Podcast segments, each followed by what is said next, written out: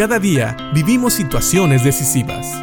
La Biblia nos da seguridad, nos anima y nos instruye. Impacto Diario con el doctor Julio Varela. Hemos estado viendo en el Salmo 51 una oración de David en la cual él quiere a toda costa ponerse a cuentas con el Señor. Él busca el perdón de sus pecados, reconoce sus pecados, reconoce la bondad de Dios y reconoce que Dios es el único que puede limpiarlo esos pecados y dejarlo tan blanco como la nieve. El versículo 12 que leímos anteriormente dice, restaura en mí la alegría de tu salvación y haz que esté dispuesto a obedecerte. Hablábamos de que David no solamente se arrepiente de su pecado, quiere dejarlo, quiere dejarlo atrás, quiere obedecer ahora a Dios. Esta es una señal de un verdadero arrepentimiento. Cuando nosotros nos sentimos mal porque pecamos y queremos confesar ese pecado, pero no queremos dejarlo, eso es solamente remordimiento. David está mostrando un corazón contrito, un corazón humillado, un corazón triste por el pecado, pero un corazón dispuesto a cambiar. Y él nos deja saber por qué. Dice el versículo 13, entonces enseñaré a los rebeldes tus caminos y ellos se volverán a ti.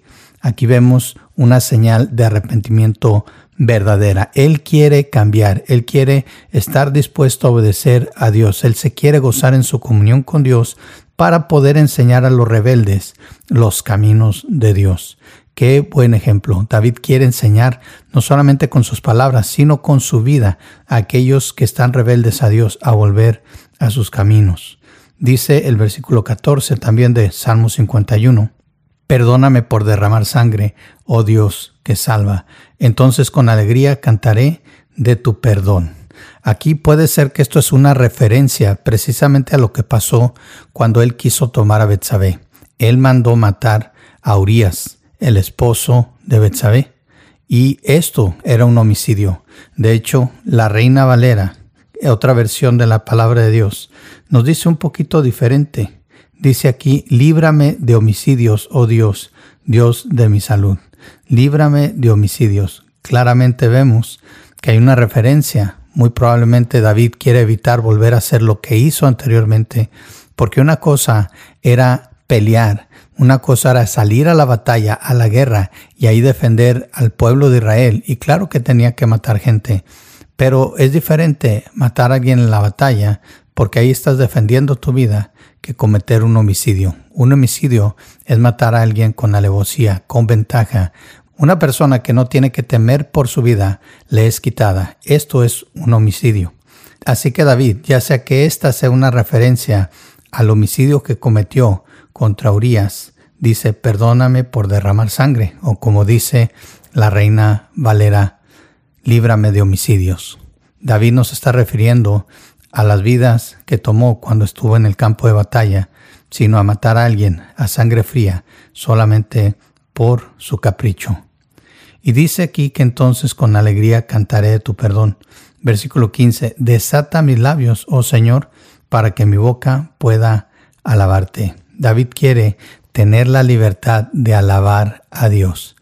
Esta es una persona que busca un perdón verdadero, una persona verdaderamente arrepentida, una persona que entiende que pedir perdón con un arrepentimiento sincero no significa solamente pedir perdón porque te sientes mal, sino pedir perdón porque quieres dejar ese pecado, quieres obedecer a Dios y junto con el perdón se piden las fuerzas al Señor para poder dejar el pecado que nos ha llevado a ese arrepentimiento, que nos ha llevado a esa situación donde hemos perdido nuestra comunión con Dios, con el Espíritu Santo, con nuestro Señor Jesucristo. Hemos perdido la comunión tal vez con nuestros hermanos, con nuestra familia. Tenemos que aprender a dejar esos pecados, a buscar la obediencia a Dios para poder ser testimonios vivos de las maravillas que Dios hace en las vidas de aquellos que se entregan a Él, para que también ellos puedan alabar el nombre del Señor. Como dice el versículo 15, desata mis labios, oh Señor, para que mi boca pueda alabarte. Esta es otra razón. El pecado no nos permite alabar al Señor. Pero cuando somos limpiados de nuestro pecado, entonces tenemos esa libertad para alabar al Señor de una manera grande, de una manera eh, que a veces no se puede explicar porque sentimos una paz, sentimos una pasión, sentimos un amor que hace mucho que no sentíamos cuando guardamos el pecado en nuestro corazón. Eso es lo que dice David. David dice, desata mis labios, oh Señor, para que mi boca pueda alabarte.